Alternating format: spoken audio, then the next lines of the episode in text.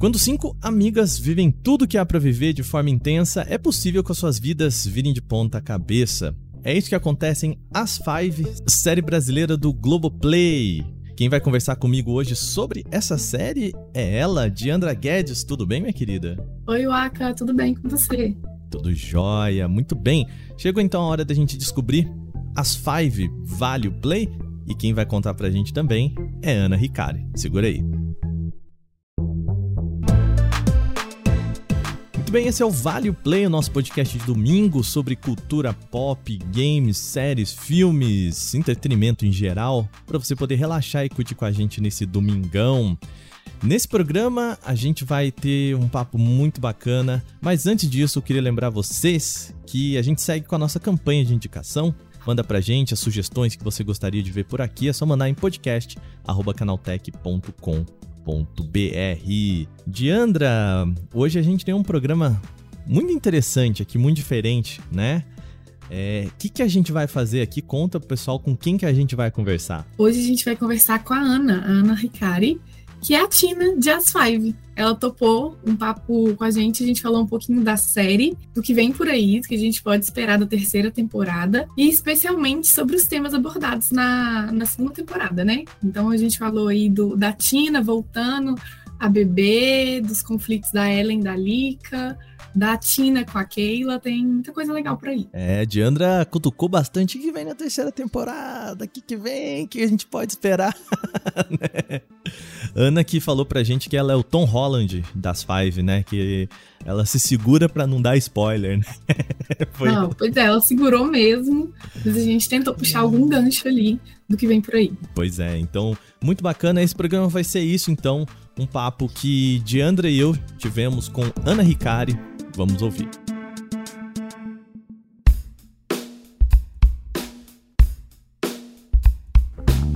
Muito bem, no nosso programa de hoje, a gente vai bater um papo aqui, vai receber a atriz Ana Ricari. Seja bem-vinda. É, primeiro, como vai você? Seja bem-vindo ao nosso programa. Obrigada, valeu, gente. Obrigada pelo convite. Estou muito feliz de estar aqui. E tô bem, tô super bem. ah, que bom. A gente fica feliz de te receber. Primeiro, assim, eventualmente, assim, eu imagino que as pessoas que estão ouvindo esse programa, muitas devem estar ouvindo por causa de você, mas na eventualidade de uma pessoa não lhe conhecer, quem é Ana? Ai, gente, essa pergunta é sempre difícil, né? Mas Cretina, né? quem é? Mas acho que começando do básico, eu, Ana, 28 anos, atriz, é, fiz As Five, estamos na segunda temporada de As Five. As pessoas talvez me conheçam também por Malhação Viva a Diferença, ou Quanto Mais Vida Melhor, uma novela da Sete que passou ano retrasado. Então, acho que é isso. Antes de tudo, atriz, filha dos meus pais, a Dona Maquico, e sou de São Paulo, formada em artes cênicas. E é isso, acho que tem várias coisas que posso dizer sobre mim, mas essas são as mais essenciais hoje em dia. Sabe, o, o Diandra, é, eu gosto como ela fala isso assim com a naturalidade, né? Como fosse a segunda-feira. Eu fiz novela, uma novela aí, né? Malhação, acho que as pessoas devem ter assistido, né? Segunda-feira, né? É, normal, né? Eu trabalho assim como qualquer outro. Fui ali bater um ponto. Então, Ana, a gente vai conversar sobre as Five, né? A segunda temporada que estreou agora. E tá repercutindo aí nas redes. Eu assisti tudo, gostei. É, e aí a gente vai discutir um pouquinho mais sobre a sua personagem e sobre o grupo também, né? Então, é, a gente vê que na segunda temporada a Tina ela sai ali de uma rehab, de um, de um centro mais de meditação, e ela tenta retomar a vida dela, mas ela acaba voltando a beber e voltando a ter crises de ansiedade com relação ao uso da tecnologia. Queria saber o que você achou desse gancho e para onde você acha que a série irá levar a sua personagem. Para onde irá levar, eu já sei, né? Eu tenho é, que você puder de jeito que eu, gente aqui, né? De jeito que eu não saiba, de jeito que eu não entregue muitos spoilers aí para você. Espero aí que Deus esteja comigo para eu não entregar nenhum spoiler hoje, porque geralmente eu sou o Tom Holland da, da Five. Eu vou entregando aos poucos, assim, algumas coisas. Adorei a, a referência. Mas é muito isso, gente, sério. Mas, é, enfim, eu acho que a Tina, nessa situação da reabilitação, é, foi muito bacana construir isso, porque ficou um mistério no ar, né? Principalmente porque ela não tá compartilhando isso com as amigas. Então, a galera fica na dúvida, mas não fica. Então, eu tinha que deixar as meninas em dúvida, sem saber ao certo se era de fato uma, uma um retiro espiritual como elas achavam que era, mas também entregando para o público que de fato não era um retiro espiritual e que de fato ela estava num lugar muito mais profundo, muito mais delicado, era de fato uma reabilitação e que a personagem estava em conflito com isso, porque ela não estava de fato compartilhando com as amigas, né? E que eu acho que, sei lá, às vezes é isso que acontece na nossa vida, né? Não sei se já passaram por alguma situação que era muito delicada, muito profunda e que vocês não conseguiram compartilhar nem com o melhor amigo de vocês, a melhor amiga, sabe? aquela, é, aquela situação meio, meio que você sente, né? Que existe uma meio uma vergonha interna sua, assim, que uhum. é, é, difícil até conversar com, com amigos e tudo mais, você acaba se isolando, né? É, exatamente. Eu acho que é um pouco isso que a Tina tá passando e e aí é, é, é uma situação tão delicada que ela não consegue nem falar para as amigas. E eu acho que isso que você falou, Wagner, é perfeito. Tipo, é um misto de vergonha que ela tá sentindo, um pouco de, de, de não saber lidar nem com ela mesma, então ela não sabe lidar com os outros em relação a isso. E eu acho que esse é um pouco o tom do que vem por aí pra frente, sabe? Porque quando você não consegue lidar com uma situação, é, não consegue compartilhar com os outros para pedir ajuda, o que, que isso acontece dentro de você, né? Como é que isso vai reverberar dentro de você? Será que isso vai explodir dentro dela? O que, que vai rolar? Então, acho que essas são as perguntas que vêm aí para a próxima temporada, sabe? E, e, Ana, eu acho que nesse, nesse sentido, né, a gente está falando de uma série que não por é, aleatoriedade se chama As Five, exatamente porque o conjunto é muito importante, né? E uhum. essa relação do, do se isolar, né? De, de não conseguir entrar nesse conjunto também é, né? O não conjunto também faz parte desse conjunto, né? Um pouquinho por aí. Não, completamente. Eu vi um tweet muito legal. Eu adoro acompanhar o Twitter, né? Eu sou viciada no Twitter. Acho que é a minha rede social favorita. E eu acompanho muito a repercussão dos meus trabalhos no Twitter e tal.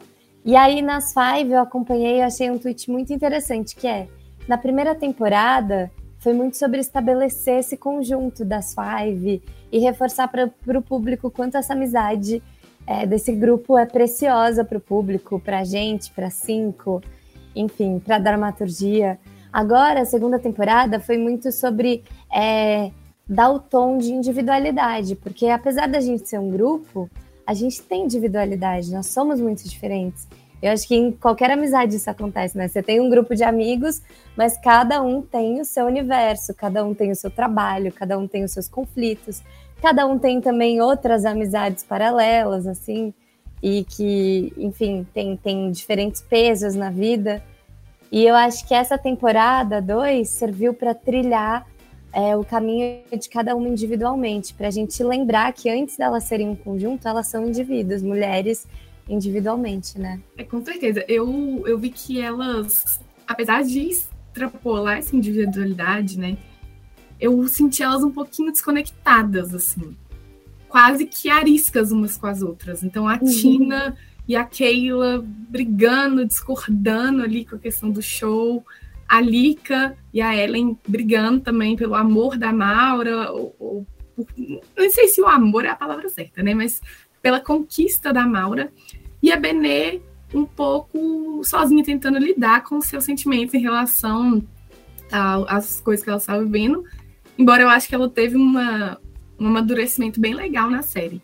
E aí eu queria saber o que, que você imagina da próxima temporada, o que, que você puder compartilhar com a gente especialmente focando na Tina, que é a sua personagem, como que você acha que ela vai chegar nessa segunda temporada? Se você acha que as Five vão conseguir achar um meio termo ali, apesar de cada um ter a sua própria vida, seus amigos, suas questões, se elas vão conseguir é, voltar a ter essa, essa sintonia, essa sinergia enquanto grupo. Olha, eu acho que se as pessoas assistiram, chegaram até o fim da temporada, assistiram o episódio 8, pode assistir de novo, que o episódio 8, para mim, é uma. É um anúncio do que vem por aí, assim, completamente.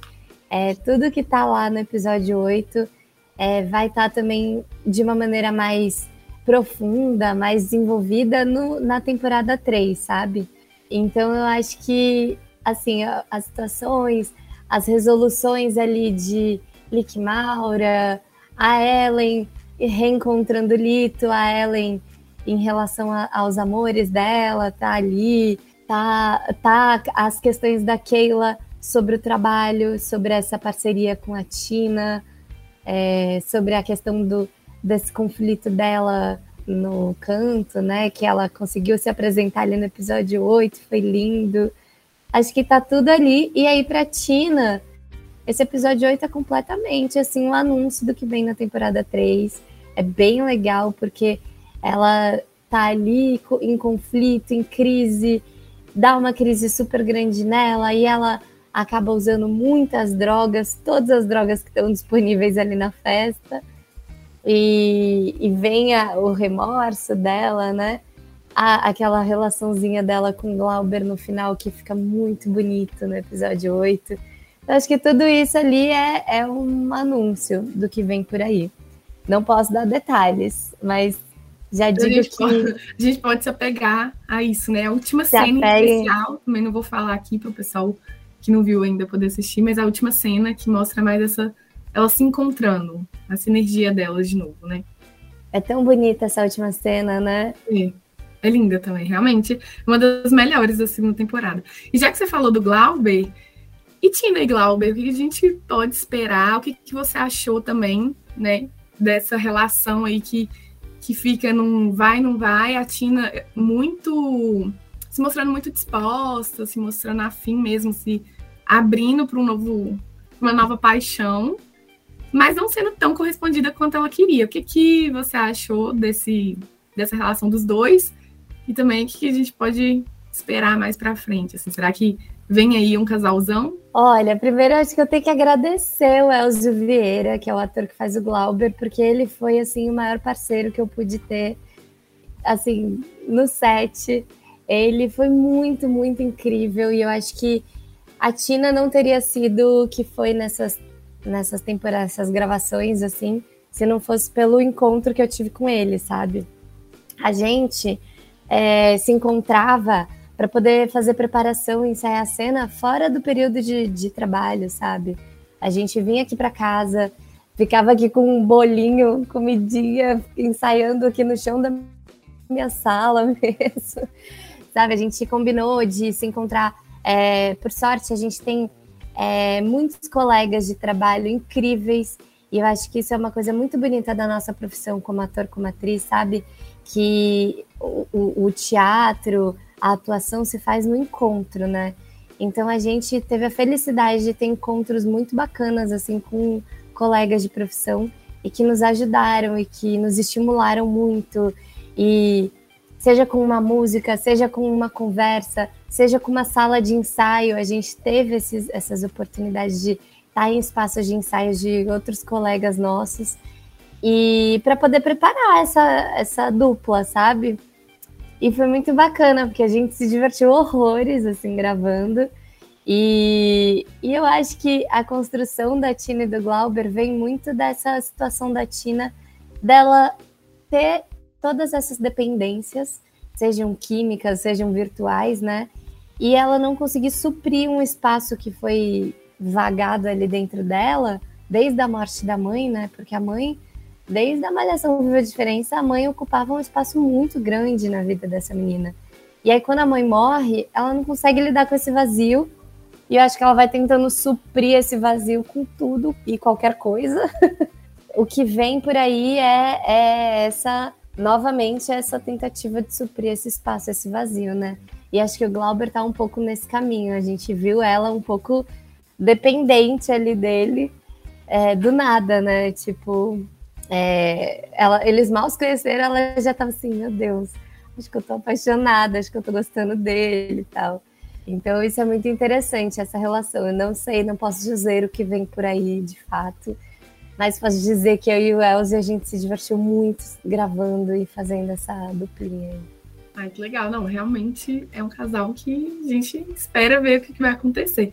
E ainda falando em relacionamento, um dos pontos que eu mais gosto das Five é que ela aborda bastante a orientação sexual bissexual, que geralmente a gente vê uma representação ou errônea ou não vê. E aí a gente tem a Ellen, a Tina. E eu queria saber o que, que você acha disso. E se você acha, é, qual a importância disso, né? Da série tratar desse assunto. E se você acha que ele vai ser me melhor explorado, não sei se pela Tina, né? Porque eu acho que ela tá indo para um outro caminho, mas talvez pela Ellen. É... E aí eu queria saber a sua opinião mesmo sobre a questão da bissexualidade na série. Eu acho que essa a nossa série traz tantos assuntos pertinentes, né? E de uma maneira muito leve, muito é, tranquila de ser apresentado, como esses assuntos deveriam ser apresentados, né? Porque Exatamente. eu acho que a gente está acostumado a ver conteúdos que trazem é, esses tabus, assim, de uma maneira muito polêmica ou muito didática. E aí é, acho que a, a, gente tem essa capacidade de tocar nesses assuntos de uma maneira que as pessoas se identifiquem, né?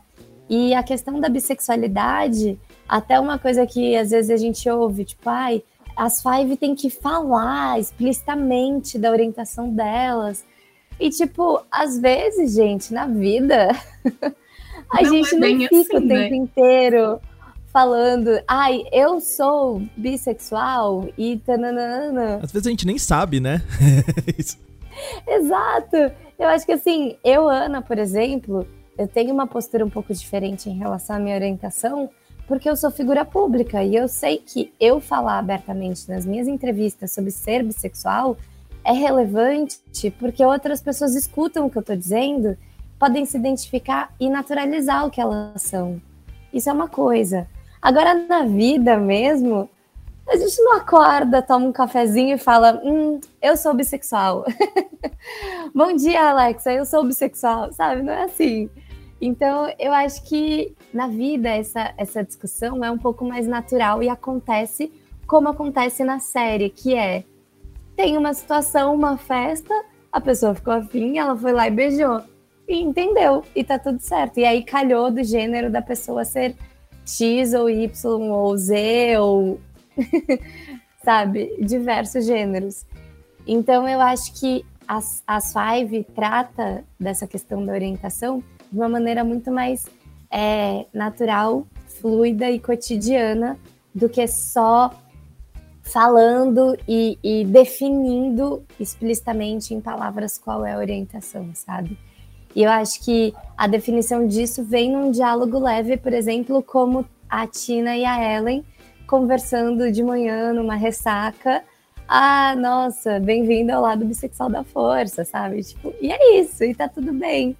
É, e eu acho que essa é uma maneira muito gostosa, assim, de lidar com o assunto e eu acho que tem desdobramentos muito mais gostosos aí por vir, é, porque a trama permite isso, permite esse, essas, esses encontros leves e fluidos de, de trama.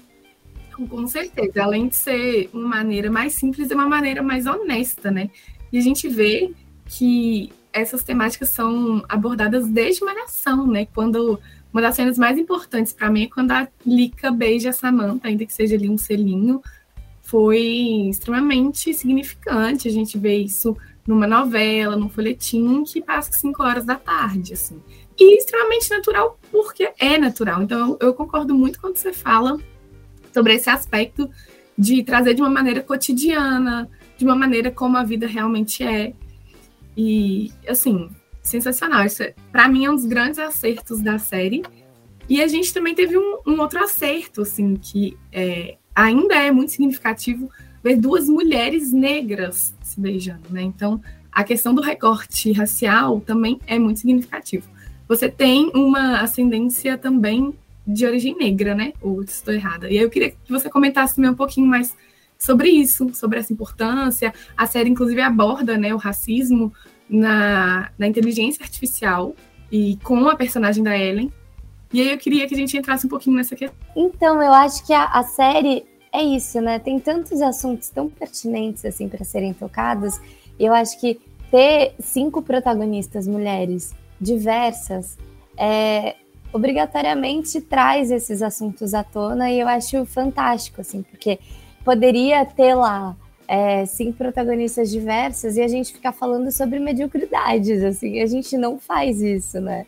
E falar, por exemplo, da Ellen, do, e isso é uma coisa que eu acho linda, incrível e que eu, assim, bato muitas palmas para Slane Vieira porque ela construiu essa personagem de uma maneira muito bonita, que é uma mulher negra fora do que seriam os estereótipos de uma mulher negra dentro do audiovisual, sabe?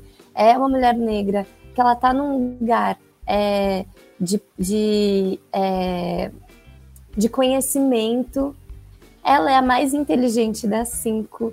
Ela é a mais bem sucedida das cinco, vamos combinar, porque todas as outras, cada uma com um problema, não tem trabalho, a outra tá ferrada, a outra tá, tá vivendo de herança, sabe? Tipo, cada uma um perrengue maior do que o outro.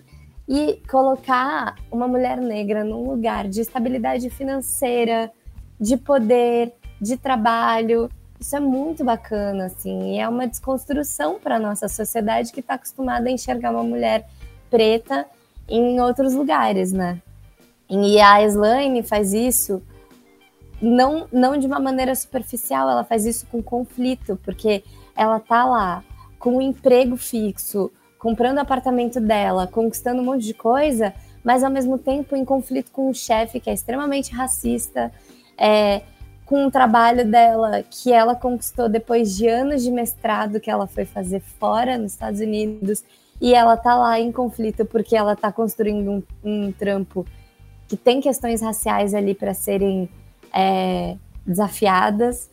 E, e ela faz isso muito bem com uma profundidade muito bacana como essa personagem tem que ser como são outras perso personagens ou pessoas negras na vida real, no ambiente de trabalho, né? Então eu acho que ela faz isso muito bem. E, e aí eu acho a coisa mais linda do mundo, assim, para mim, a minha cena favorita da temporada inteira é a, é a, cena do segundo episódio de Ellen e Maura se beijando, é, com o Ed Luna cantando de fundo ali naquele palco maravilhosa. Logo depois de uma Bia Ferreira, que já é um impacto, né? Naquela cena, ela cantando Cota não é esmola. Elas ficam impactadas com aquilo, todo o ambiente é propício para isso. É aquela festa que elas estão. E aí depois elas voltam e acabam se beijando. É muito bonito. Eu acho que para mim é a minha cena favorita dessa temporada, assim, de longe. E eu acho que é, é de uma é de uma força, assim, de um impacto para o audiovisual em geral que eu não tenho nem palavras, assim. Acho que é uma das cenas que tem que ficar para a história, assim, no audiovisual, de verdade. Quando você fala, né, a sua alegria de falar, de que você participa disso, assim, é muito bonito, dá para ver na sua voz, assim. Isso é muito legal. A pergunta que eu queria fazer, voltando um pouco na sua personagem, Ana, a, sobre essa construção do jovem ou da jovem né, na sociedade que a gente vê aqui nesse né, entre 2010 e 2020 a gente viu muito essa discussão em outras séries como Euforia né da dessa juventude meio niilista que não vê muito futuro e por isso também é quase autodestrutiva né eu queria que você falasse um pouco assim, a, a sua personagem ela entra nesse aspecto assim, né, da dessa juventude que já não, não vê muita possibilidade do emprego, da, da aposentadoria, né, não vê muito o mundo oferecendo muitas coisas e, e até um pouco autodestrutiva nesse sentido assim. Que engraçada essa pergunta, essa pergunta é muito interessante, mas olha, talvez eu diga que não. É. Sabe porque a gente tem aí um recorte de classe em relação à Tina, que ela é uma menina de classe média alta, ela foi muito privilegiada e eu acho que por conta disso, não é que ela não vê perspectiva, porque eu acho que é, eu acho que ela tem tudo muito garantido na vida dela, sabe? Uhum. E eu acho que, pelo contrário, ela sabe que ela tem perspectiva, porque ela é muito privilegiada, porque ela sabe que se no pior dos casos ela tem o restaurante do, do pai dela, entendeu? Tem posses, tem tem dinheiro, tem grana. Por exemplo, ela passou oito episódios sem se questionar sobre dinheiro. Ela só foi se questionar sobre dinheiro quando ela botou o investimento na festa da Keila e a Keila lá no, no oitavo episódio perdeu todo o dinheiro. Mas ela não, ela não tá se preocupando com que dinheiro que ela vai almoçar, com que dinheiro ela vai jantar, como a Keila tá, por exemplo, sabe? Então, essa não é é uma questão, e eu acho que aí entra os recortes de classe dentro das Five, sabe? Como as diferentes classes ali se apresentam e faz com que ela não tenha um desespero por emprego, como ela, ela tá, ela acabou de sair de uma reabilitação, gente. Ela passou sei lá quantos meses numa reabilitação sem se preocupar com grana. Com certeza o pai dela pagou essa reabilitação e que não é barato. Tem muita reabilitação por aí é, que funciona mais ou menos como um centro de. As pessoas acham né, que parece um centro de spa, que é uma reabilitação para gente que tem grana. Com certeza a família dela pagou. Então, eu acho que assim, o futuro dela com certeza está garantido. E é um privilégio que ela tem, dela não se preocupar com isso. E eu acho que isso, o que acontece com muitas pessoas que são privilegiadas e que têm tudo, e que elas não pensam se elas precisam batalhar pelo que tem amanhã, é que elas acabam sendo destrutivas. Porque, ah, tá tudo garantido, então isso daqui não tem valor. E aí elas acabam se autodestruindo por conta disso, porque elas não valorizam o que elas já têm, porque elas não sabem o que é não ter. Então eu acho que ela tá mais nesse lugar do que é, na falta de perspectiva, sabe? Acho que a falta de perspectiva dela é que é esse conflito interno dela, dela desse vazio que ela sente. Eu acho que aí tá a falta de perspectiva dela, esse vazio interno, mas não o vazio de que ela não sabe o que, que vai acontecer amanhã. É diferente, né? Quando uma pessoa precisa batalhar pelo almoço de hoje e de amanhã, entendeu? É uhum. É muito diferente. Eu acho que sempre que a gente vai fazer esses, essas avaliações, essas análises assim filosóficas sobre sobre sociedade, é, é muito importante a gente fazer recorte racial e recorte de classe, sabe? Porque é muito diferente quando você é, não tem perspectiva por, por privilégio. É, é muito diferente quando você tem é, falta de perspectiva por ser privilegiado e quando você tem falta de perspectiva por não ter opção, por não ter por não ter privilégio, né? São coisas diferentes, né? E é a grande diferença da, da Keila e da Tina, né? Porque o show significava para Keila mais do que só a oportunidade de viver um sonho, cantar. Mas uma oportunidade de fazer uma grana, de ser conhecida, de começar ali um, uma carreira. E pra Tina, não, assim. É, o, o fato dela estar tá ali na discotecagem era mais um hobby, era estar tá de volta ao que ela gosta. Eu lembro que você falou, tocou num ponto muito marcante, assim, quando a, a cena da Tina, quando ela olha o restaurante fechado, foi muito marcante para mim, porque ela fica abalada pela história da família, pela morte da mãe, mas não é uma questão o financeiro, né? Ela não fica pensando, gente, agora? O que, que eu vou fazer, né? Como é que eu vou abrir esse restaurante? Ou como é que eu vou pagar as contas? Não, é mais uma questão sentimental do que essa preocupação que a gente tem, assim, de pagar a conta e fechar é, no lápis no final do mês, né? Exatamente, exatamente. Eu acho que a gente. eu até falo isso, sobre isso, assim, na terapia, sabe? Quando a gente tem esses recortes, né, de sociais em si para discutir.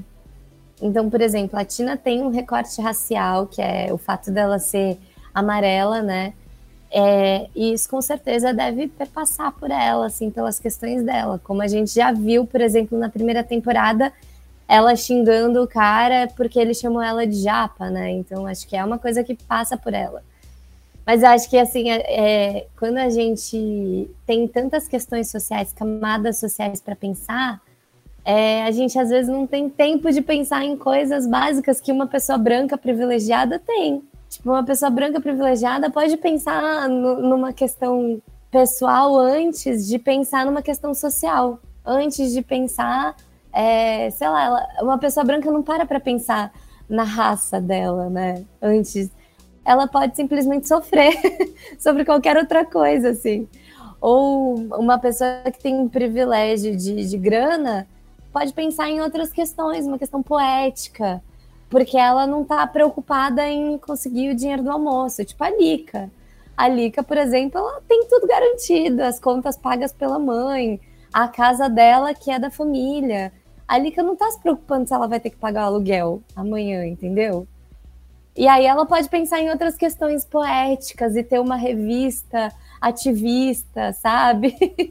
ela tem tempo para isso, né? Ana, eu queria te perguntar, a gente tá, né, é, o, o Vale Play, ele é um podcast que está inserido no canal Tech, site tecnologia, e eu já vi você falando sobre Alexa aí, a gente né, tá falando sobre inteligência artificial, é um tema, né? E qual que é a sua relação? A sua relação com tecnologia? Você é uma pessoa conectada? Você é uma pessoa de redes sociais? Você falou do Twitter. Meus pêsames, porque eu também sou um, um grande fã do Twitter. e como tal, eu sei que não é fácil. né? Mas me conta um pouquinho qual que é essa sua relação. É difícil, né? Quando o Twitter chega no chorume, é difícil, né? Não, o difícil é ele não estar no chorume, né? Esse é o problema. Eu falo que quando um tweet meu viraliza, tem a fase saudável da viralização, aí sempre tem a fase que chega no chorume, que aí é aquela galera, assim, que, cara, saiu de algum lugar muito algum bueiro tóxico. do Twitter. É, e aí chega a toxicidade, assim, da viralização, que aí é o momento de você botar no silencioso, não olhar mais eu faço isso, eu tenho essa técnica. Deixa aí, né? Deixa. Vai lá, vai lá.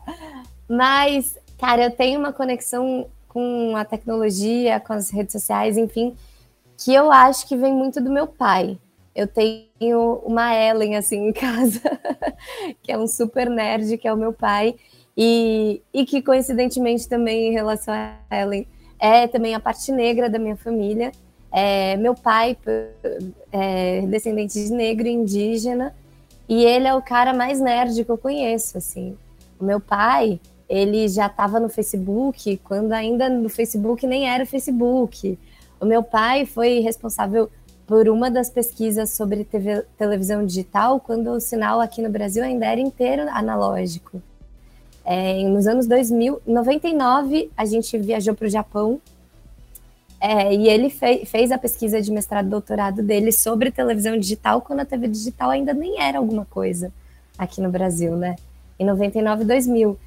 É, o meu pai já tá assim, íntimo do chat GPT, que as pessoas ainda nem sabem o que, que é, nem ouviram falar. O meu pai tá super íntimo do, do chat, assim, tipo assim, trocando altas ideias, assim, com o chat GPT. Eu fui descobrir essa semana o que, que era porque ele me explicou, entendeu?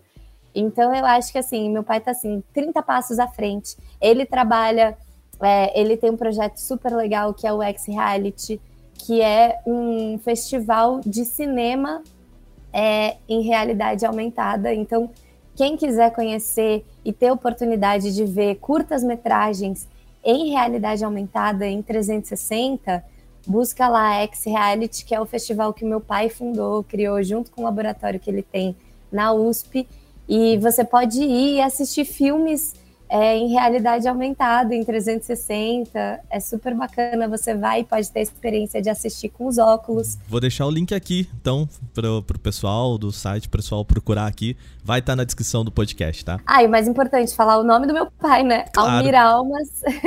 Uhum. professor Almir Almas. É, ele é professor de cinema na USP. É, foi o primeiro professor negro a ser chefe do departamento de cinema na USP. Então é um cara super importante ali, é, dou todas as os créditos a ele, porque se eu hoje em dia entendo minimamente de tecnologia e redes sociais, obviamente é graças a ele. É, então acho que essa é a minha relação com tecnologia hoje em dia, porque eu tenho um super nerd em casa. e que é um baita pesquisador, assim, e um cara incrível. E eu acho que muito é muito bacana de ver a Ellen sendo representada nas Five, porque muitas das questões que ela vive, eu vi o meu pai viver de perto, assim. Eu sei o que, que é o ambiente acadêmico, é, passar por, umas, por questões racistas. O que a Ellen viveu na primeira temporada, de se sentir é, extremamente pressionada no mestrado, no doutorado, para fazer uma coisa incrível, porque ela tem esse lugar da excelência que ela vive, né? Eu vi o meu pai viver de perto, porque eu sei o que, que é ouvir a vida inteira, assim, que o meu pai precisava ser excelente. Porque no ambiente acadêmico, quando você é uma pessoa racializada, você precisa ser excelente para você ter o mínimo de destaque na academia. Eu acho que o meu pai viveu muito isso, eu vi ele, é, a gente conversa muito sobre isso, eu vi ele vivenciar situações que eram assim, cara, obviamente ele é excelente. Não tenho o que dizer, não é porque é meu pai, não, mas é porque ele é um profissional excelente. E eu vi ele vivenciar situações de muita injustiça na academia pelo simples fato dele ser negro.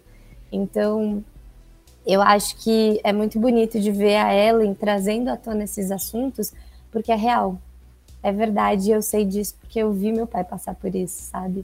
Então, é, fico muito feliz da gente ter uma personagem como a Ellen nas Five. É, e de eu ter o meu pai como meu pai, porque eu aprendi muito com ele e porque ele é um gênio, assim. Acho que eu não poderia ter vindo filha de outra pessoa. Que bonito. Confesso que eu fiquei emocionado aqui do, do meu lado, sim. eu também fico todos os dias, assim, de verdade. Todos os dias é um dia para lembrar o quanto eu tenho orgulho de ser filha do meu pai o quanto tudo que eu sou hoje em dia é, tem muita influência dele, desde as questões assim da relação com as redes sociais, da relação com a tecnologia, até as questões é, sociais mesmo, de ativismo é, eu cresci no ambiente artístico muito relacionado a ativismo. Meu pai me apresentou o movimento negro. O meu pai que me trouxe questões raciais que me fizeram entender que eu também não era branca. Então, acho que tudo que eu sou hoje em dia e os meus posicionamentos públicos, enquanto uma pessoa também ativista, é, vem muito do meu pai. Então, eu, eu, eu tenho muita gratidão por ele, sabe? Muito bem. Então tá bom. Ana, eu queria agradecer a você conversar com a gente, tirar esse tempo assim, né? Conhecia o seu trabalho, mas é muito legal poder conversar com você, porque aí a gente sobe um pouquinho, né? Vira fã, porque é muito legal, assim, dá é, para perceber a profundidade do que a gente está conversando aqui, da importância do que a gente está conversando aqui.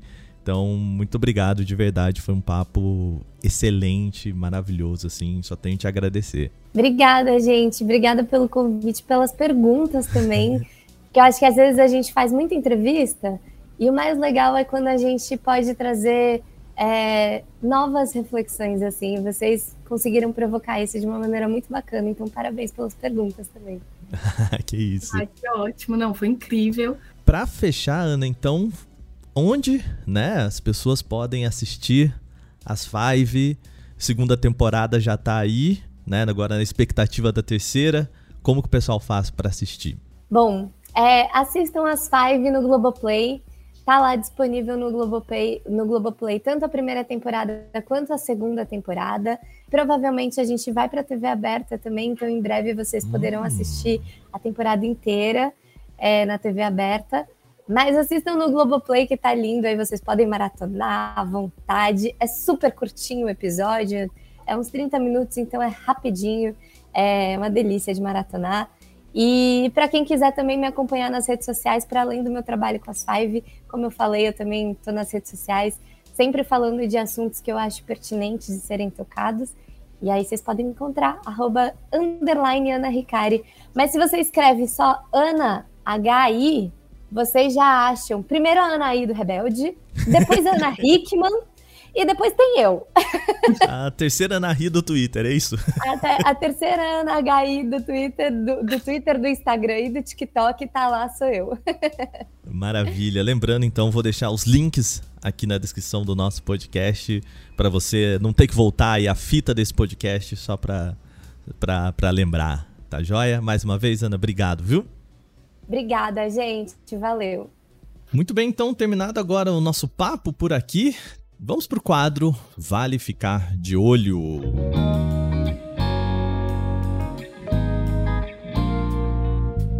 O quadro Vale Ficar de Olho, para quem não conhece ainda, é o momento em que nós falamos dos lançamentos aí dessas semanas para você poder aproveitar nesse domingo ou nessa semana que vai chegar, ou seja, o que, que vale você ficar de olho nos lançamentos. Diandra, vamos começar com cinema? O que, você acha? Vamos, já que a gente falou de produção nacional, é... né, das Five, outra produção nacional que está chegando é o A Porta ao Lado. É um filme brasileiro, estrelado pela Letícia Colim e pela Bárbara Paz, e dirigido pela Júlia Rezende, que já dirigiu aí várias produções, inclusive Meu Passado Me Condena, uhum. e a série da Netflix, Todo Dia Mesma Noite.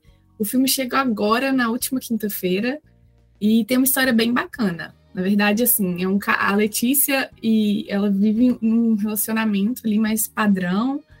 E quando um casal de vizinhos chega para morar no mesmo prédio que eles, né, porta com porta ali, as coisas começam a mudar. Eita. E é um filme que questiona muito sobre os nossos desejos, o que, que a gente quer, o que, que é traição, o que, que não é, o que, que é fidelidade.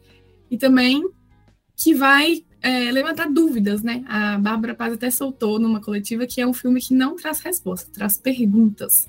E é isso mesmo, a gente sai do filme bem mexido, re refletindo um pouco mais sobre as nossas escolhas aí na vida amorosa. Você, Odienda, é, assistiu ao filme e participou de uma coletiva, né, com, com o pessoal. Matéria já tá no Canaltech? Isso, matéria já tá no Canaltech, a crítica também. Então, ah, olha aí. Quem quiser, só acessar. Link aqui na descrição então. Bom, outro material que a gente também já, já tem aqui, pessoal de entretenimento tá dedinho nervoso aqui, produzindo muita coisa. Pânico 6, né? Eu não sei, assim, para mim a gente vai chegar no Pânico 10, assim, né? É uma franquia muito longeva. Também chegando aos cinemas no dia 9 de março, né? Esse que quem acompanhou foi a nossa nossa querida Nathalie Rosa. Você sabe, né, Dianda? Você, você conhece. Até um pânico, assim, um negócio slasher mais escrachado, não é a minha vibe. Não, mas esse é tranquilo. O pânico é, tipo, a Nath viu e realmente gostou bastante. Já tem crítica aqui no Canaltech também. Eu não assisti ainda, tô doida pra uhum. assistir, porque eu confesso que eu gosto bastante da franquia. Mas, assim, espero que né, venha renovada, que venha com novidades interessantes, para não cair na, na mesmice e no marasmo. É. São dois filmes, assim, né? Que não, não é aqueles filmes família, né? Um filme mais, né? Não dá para levar a criançada. E então eu já vou puxar um outro aqui, que esse deve ser o filme família da semana. Estreia no dia 16 de março, na próxima quinta-feira, o Shazam 2, Fúria dos Deuses. Um filme que vai entrar nesse universo da DC que tá todo bagunçado, é, que né, o, o, já o James Gunn já chegou, já falou que esse filme não vai entrar dentro do, do que ele imagina pro, pro universo cinematográfico da DC. E vai ser uma bagunça, gente. Já vou avisando, assim, né? Se vai pro cinema, vai entender nada, assim. De... Não imagino que seja um filme muito. aquele filme pipocão mesmo, assim, né? Só pra você sentar e passar umas horinhas ali se divertindo. Tem seu valor, tem seu valor, né? Eu acho. Também acho. Tem os filmes que te tiram da realidade também. É. Tem seu valor, né? Tem seu valor. Ajuda a relaxar. Então, Shazam 2, Fúria dos Deuses, 16 de março. Para fechar aqui o, a nossa sessão Vale Ficar de Olho, tem game. Também é mês de março chegando com muita coisa interessante. Nessa semana, dia 17 de março, sexta-feira, Bayonetta Origins, Cereza and the Lost Demons, um novo jogo da série Bayonetta chegando no Switch. E que, diferente da, da, da série convencional de, de Bayonetta, é, ele não é um character action, não é um hack and slash, é um outro estilo ali, um pouco mais tático, assim, uma visão mais isométrica, né? Um spin-offzinho. Tá, vai ser lançado exclusivamente para o Nintendo Switch. Promete ser um jogo no mínimo interessante, tá? Porque o último Bayonetta, o de Andra, eu não gostei não. Bayonetta 3, joguei, achei Não curtiu? Não curti, não curti, achei fraco. Achei Mas o que, você achou? Conta pra É, gente. é que eles querem fazer uns negócios megalomaníacos e o Switch não dá conta. Então o jogo cai FPS, é, fica feio, tudo borrado. Não, não, é- não gostei, não. Aí a história também não termina de um jeito legal. E, e Bayonetta, que é uma personagem muito interessante, que eu não sei se você já viu, Diandra, mas ela é uma mulher que tem pistolas no salto. O salto dela é uma pistola, Sim. entendeu? E ela é isso assim, ela ponta a perna pra, pra galera assim e dá uns tiros. É muito curioso, muito curioso. Mas é isso. Então, Bayonetta Origins chegando para o Nintendo Switch. Acho que é isso, né, Diandra? Não temos mais nada, não. Acho que é isso, muita coisa boa, Poxa. muita coisa nacional chegando também. Vale a pena a gente dar uma chance para quem não tá é, muito acostumado com o conteúdo nacional. Vale a pena a gente dar uma chance. O filme A Portalada é bem legal, tem uma proposta diferente, o elenco bacana. Eu acho que o pessoal vai gostar. Reforçando aqui também as Five, né? Série que tá na, no Globoplay aí. Depois que você imagina que como a gente, né, conversou com a Ana, Ana, um amor de pessoa incrível, né? Se não tiver curioso com a série, pode largar a mão, né? É, então vai lá assistir, já tem duas temporadas lá no Globoplay. Belezinha?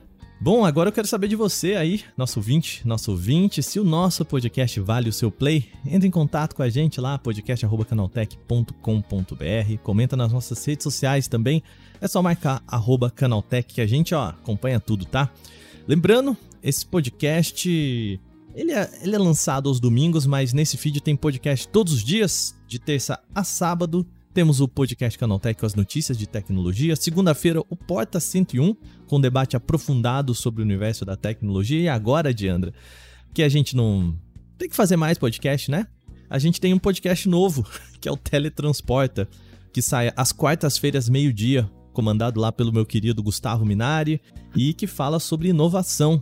Então tem podcast novo aí, para que eu acho que a gente tem pouco, sabe? Um por dia já é. Né? Mais melhor, né? É, quanto mais, melhor. Quanto mais. Podcast de qualidade é sempre bom. É, então vai ouvir também, segue a gente para você não perder nada. Esse programa foi produzido, apresentado e editado por mim, Wagner Waka, e contou dessa vez com a participação dela, Diandra Guedes. Obrigado, minha querida. Eu que te agradeço. A revisão de áudio desse programa é feita pela dupla Gabriel Rime e Mari Capetinga e tem trilha sonora composta por Guilherme Zomer. A capa é feita sempre por Eric Teixeira. Um bom domingo para vocês, um bom descanso, né? Que a semana que vem também comece muito tranquila, muito gostosa para vocês. A gente se vê na segunda com Porta 101. Aquele abraço. Tchau, tchau.